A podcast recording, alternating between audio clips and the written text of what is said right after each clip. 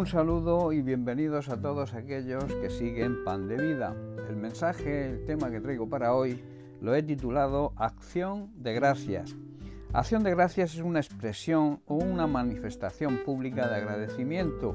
En nuestro caso, como creyentes, es la manifestación pública de agradecimiento a nuestro Dios y Padre Celestial.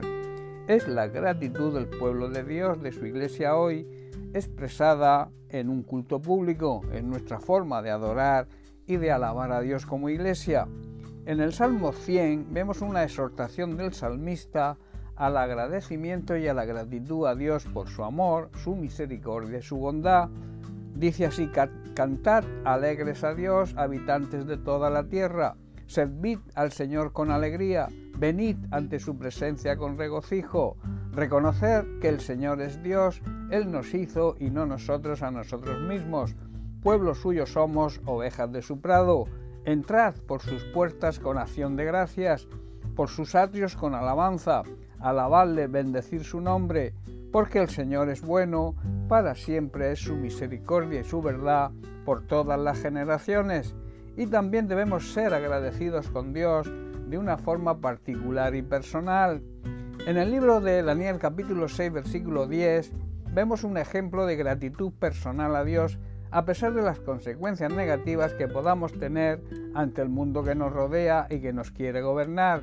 En este pasaje recordemos que Daniel acaba en el foso de los leones.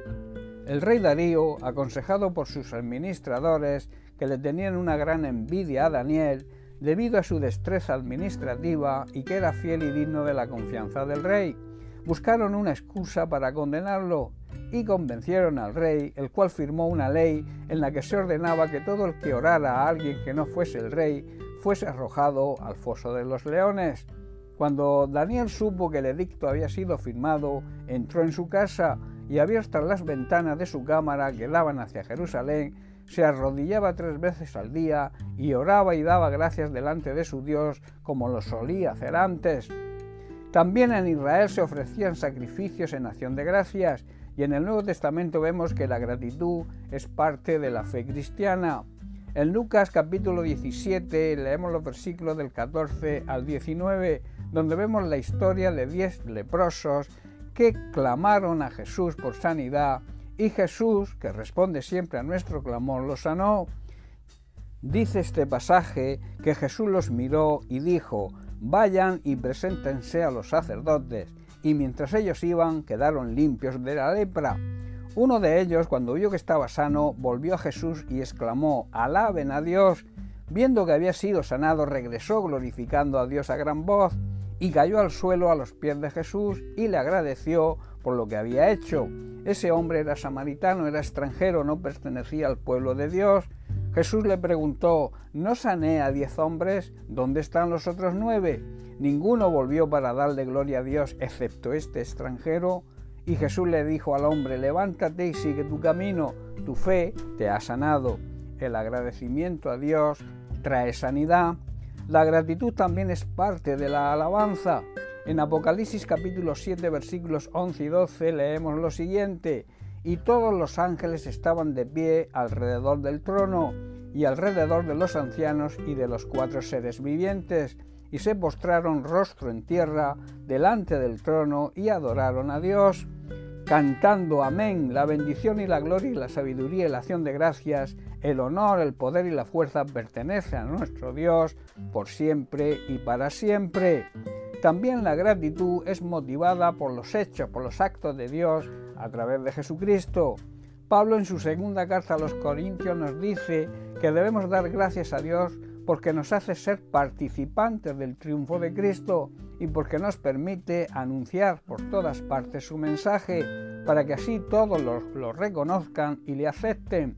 Anunciar la buena noticia es como ir dejando por todas partes el suave aroma de un perfume. Y claro, el principal acto de Dios por medio de Cristo es nuestra salvación. Así lo expresa Pablo en la carta a los romanos, donde nos dice que debemos darnos cuenta de que uno se convierte en esclavo de todo lo que decide obedecer.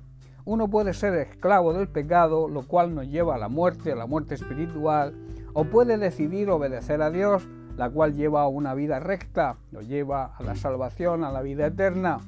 Antes de convertirnos, antes de aceptar a Jesucristo como Señor y Salvador de nuestra vida, éramos esclavos del pecado, pero gracias a Dios ahora obedecemos de todo corazón la enseñanza que hemos recibido.